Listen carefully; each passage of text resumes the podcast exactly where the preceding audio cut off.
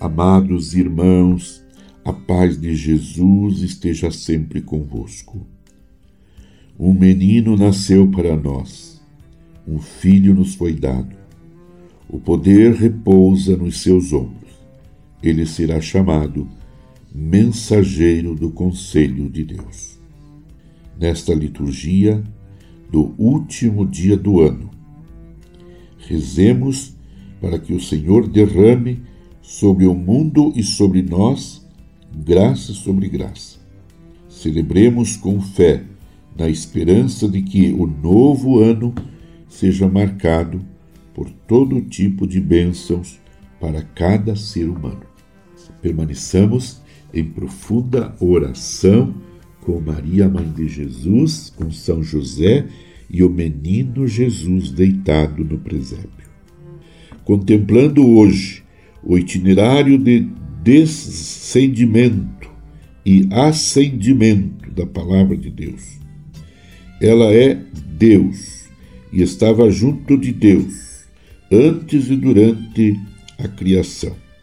Tudo que foi feito começou a existir e subsistir por meio da palavra, na qual está a vida e a luz dos homens. E a palavra desceu desde a eternidade até o tempo, assumindo a história humana, encarnando-se e habitando entre as criaturas.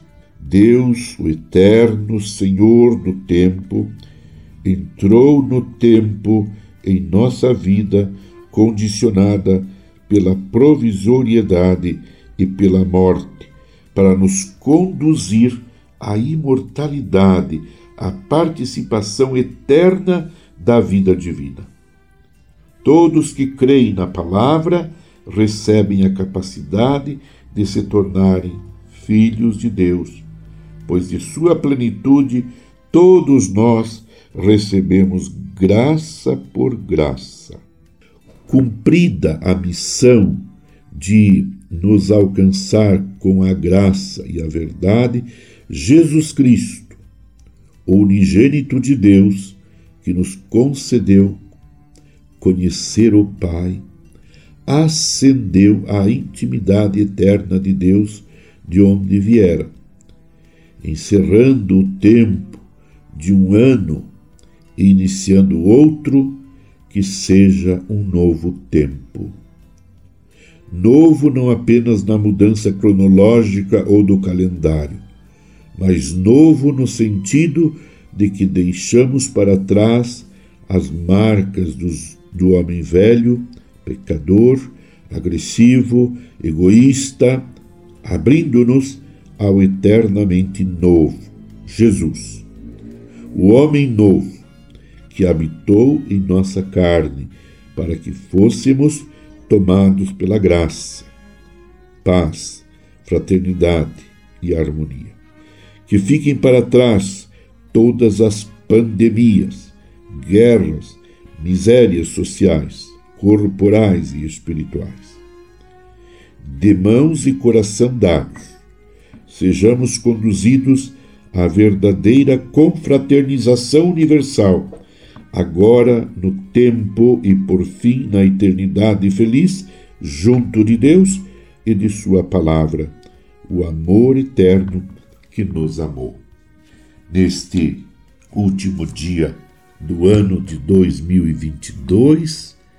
Permaneçamos unidos com Maria, Mãe de Jesus, com São José e o menino Jesus deitado no presépio, em ação de graças por tantas bênçãos que Deus derramou sobre nós, sobre a sua igreja e sobre a sociedade, sobre toda a sociedade, no mundo inteiro, apesar de que ainda existem muitos sinais de morte, justamente porque o ser humano ainda não acreditou plenamente na palavra de Deus que se fez carne e veio morar entre nós. Mesmo assim, elevemos a Deus a nossa ação de graças, a nossa gratidão.